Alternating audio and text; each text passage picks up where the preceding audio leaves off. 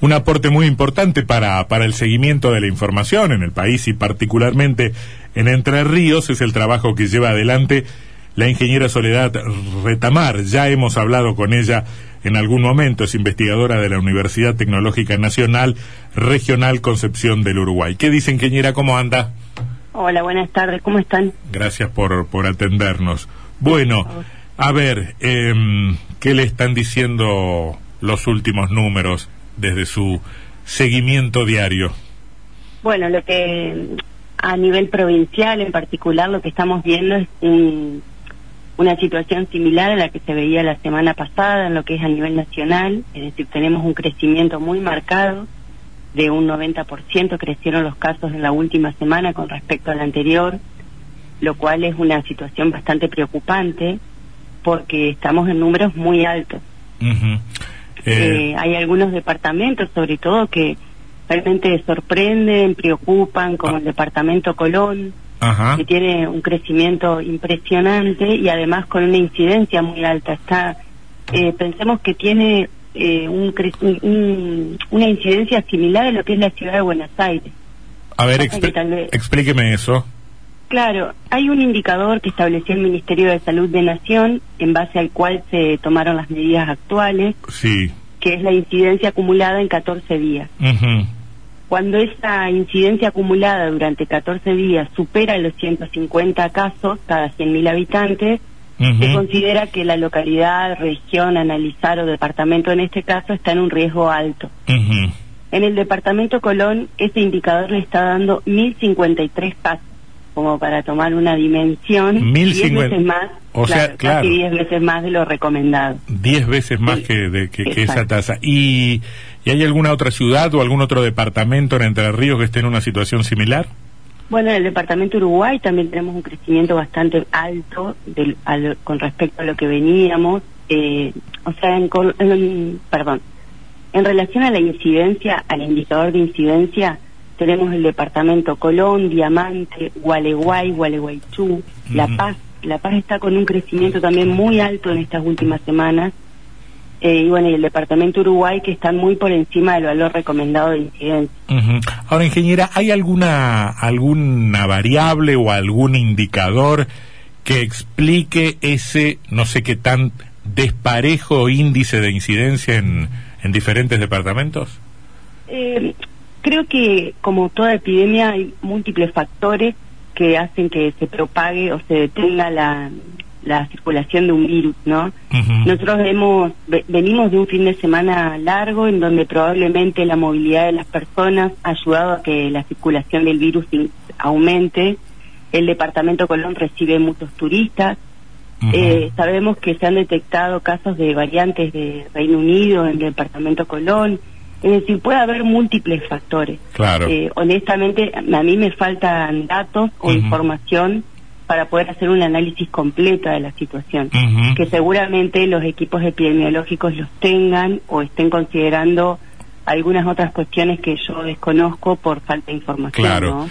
La semana pasada, eh, bueno, un poco en línea con lo que ocurría en el orden nacional, Entre Ríos dictó alguna medida adicional de restricción. ¿Es posible medir el impacto de esas medidas en los números?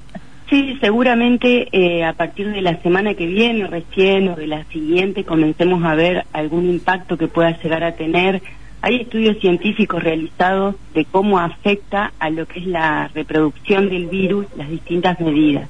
Mm. Obviamente que es empírico, que no se tiene tampoco estudios pormenorizados de cada población y como distintas sociedades respondemos de manera diferente a las medidas.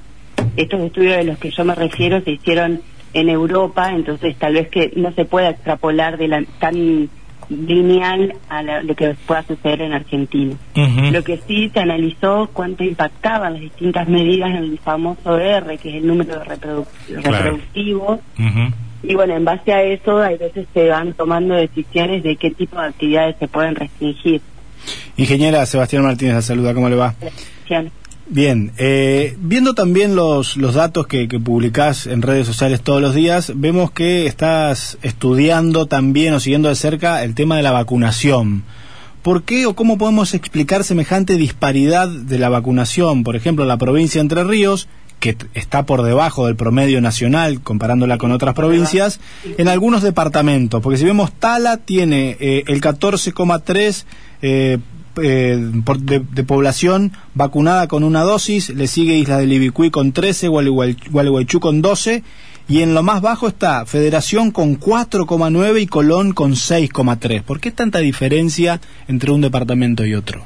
A mí el dato que me estaría faltando para poder completar esa información es la cantidad de dosis, de dosis distribuidas por departamento y la cantidad de personas inscritas para recibir dos eh, vacunas. Claro. También eh, es coincidente que los dos departamentos que más vacunas aplicaron primera dosis, es decir, que tienen un porcentaje mayor de la población con algo de inmunidad al menos, coinciden con que son departamentos de baja densidad poblacional, de pocas personas y demás. Si se hizo probablemente una distribución al inicio eh, medio equitativa, es decir, en todos los departamentos una, una, una ración similar, es probable que se haya alcanzado mucho más en Isla de Ibicuí y en Tala.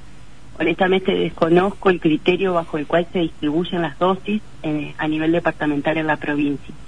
El ritmo de vacunación creo que va a ser mucho más complejo en los departamentos con mayor población, pero bueno, ya como decía, me faltan esos dos datos como para poder completar o responder a esa pregunta del por qué hoy tenemos en Tala un 14% de la población vacunada y en Federación un solo un 5%. De todos modos, uno tendería a pensar que los criterios eh, para inscribirse en los centros de vacunación deberían ser más o menos homogéneos en toda la provincia, ¿no? Sí, eh, para la inscripción no dudo que sea homogéneo. El tema es tener en cuenta la cantidad de inscritos y la cantidad de personas mayores de 60 años que fueron los que tuvieron prioridad de personal de salud. Entonces eso puede llegar a, ver, a hacer la diferencia de decir, si Tala tiene una población con una edad media superior a la de otros departamentos, es posible que haya recibido más dosis que en otros.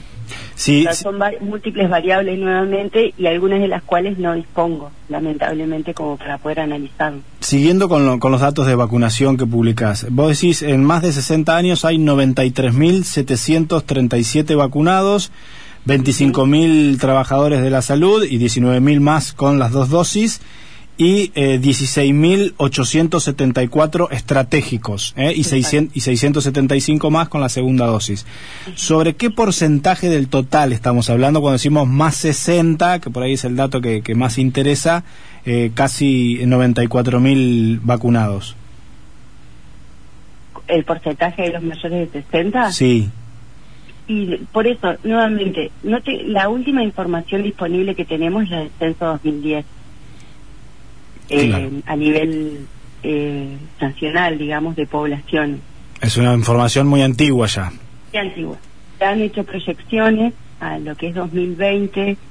De todos modos, eh, no, lo, no, lo, no lo realicé ese análisis porque he visto que en, algunos, en algunas provincias la proyección de esa población indica un número que hoy estaría teniendo la ciudad, por ejemplo, la ciudad autónoma de Buenos Aires, eh, más de un 100% de personas mayores de, de, 70 vacunadas, lo cual sería una cosa insólita o completamente incoherente, ¿no? Claro. Entonces probablemente haya un tema con el denominador, digamos, que tanta es la población mayor que, que actualmente se encuentra, ¿no? ¿Recibiste, eh, sé que has tenido algún contacto con el, con el COES y demás en relación a estos datos, pero ¿recibiste alguna ayuda de algún organismo gubernamental, más allá de la universidad, obviamente, para brindarte datos, alguien que te diga, mira, capaz que te sirve este dato que tenemos acá en, el registro civil o en algún organismo público? No, la verdad, eh, con respecto a datos, hay una falencia muy importante a nivel nacional, diría, y bueno, la provincia no es la excepción. Datos sobre todo accesibles, abiertos y chequeables. Eh, yo trato de basarme siempre con fuentes oficiales justamente para que cualquier persona pueda ir y corroborar el dato que se está utilizando. Eh, porque si no pasa a ser bastante mm, manipulable cualquier estadística cuando uno no puede acceder al, dato con el que se calcula, ¿no? eh, sí tenemos a nivel nacional algunos contactos con lo que es el Ministerio de Salud, donde podemos cada tanto sugerir la incorporación de algunas columnas o en, lo que es el, el, el, la base de datos abiertas, perdón, que publican diariamente, o más de una vez les avisamos cuando suben mal o cuando hay errores en, datos que vemos. Pero no la verdad tampoco hemos solicitado. No no quiero digamos, faltar a la verdad, nunca hemos solicitado ningún tipo de, aporte y las veces que, hemos necesitado datos adicionales los hemos tramitado con, con lo que es el acceso a la información pública. Ustedes, los cientistas de datos, ingenieros informáticos y demás, ingenieros en sistemas, son un filtro importante para quienes en los medios de comunicación seguimos el tema de cerca. Nos ayudan a elaborar índices creíbles, a entender y también a poder proyectar algunos escenarios. ¿Qué ves a nivel nacional con estos 25.000 casos de, de hoy y un promedio ya estabilizado en 22.200? Bueno, eh, a ver, como para, para tratar de tirar una buena...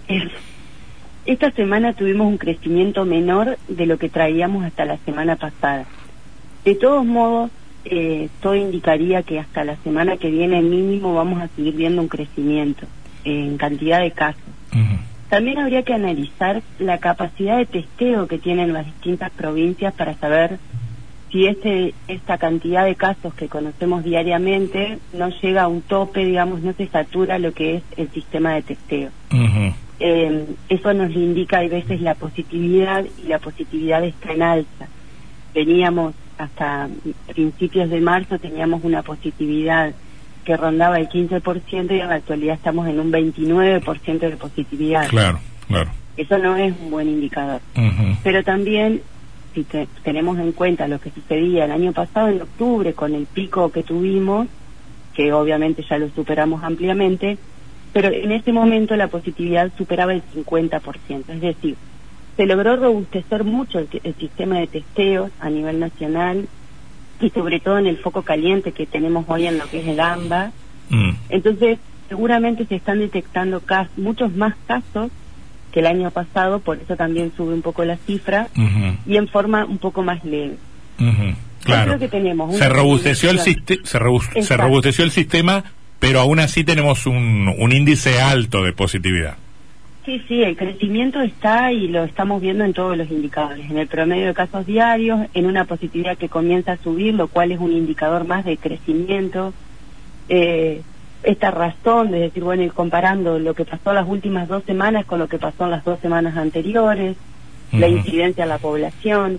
Claro. Pero no nos olvidemos que estamos en una situación completamente diferente a la del año pasado con, eh, con respecto a movilidad, a de actividades, digamos, hay, hay muchos factores. Muchas más posibilidades de, de propagación que en abril del año pasado, evidentemente. Totalmente. Mm. Y tenemos, por eso, como que yo, si tengo que poner en la balanza, tenemos muchas cosas a favor, como pueden ser la vacunación, el conocimiento que hoy se tiene del virus. Si bien la vacunación tal vez no es al ritmo que pretendemos, pero al menos tenemos un horizonte relativamente cercano de mm. solución y hoy en día es vacunación más cuidados, que para los mm. cuidados también se tiene más información hoy de cómo debemos cuidarnos y cómo evitar tal vez el, el, contagio. Bueno, mm. esas son las cosas que yo pondría como positivas en la balanza.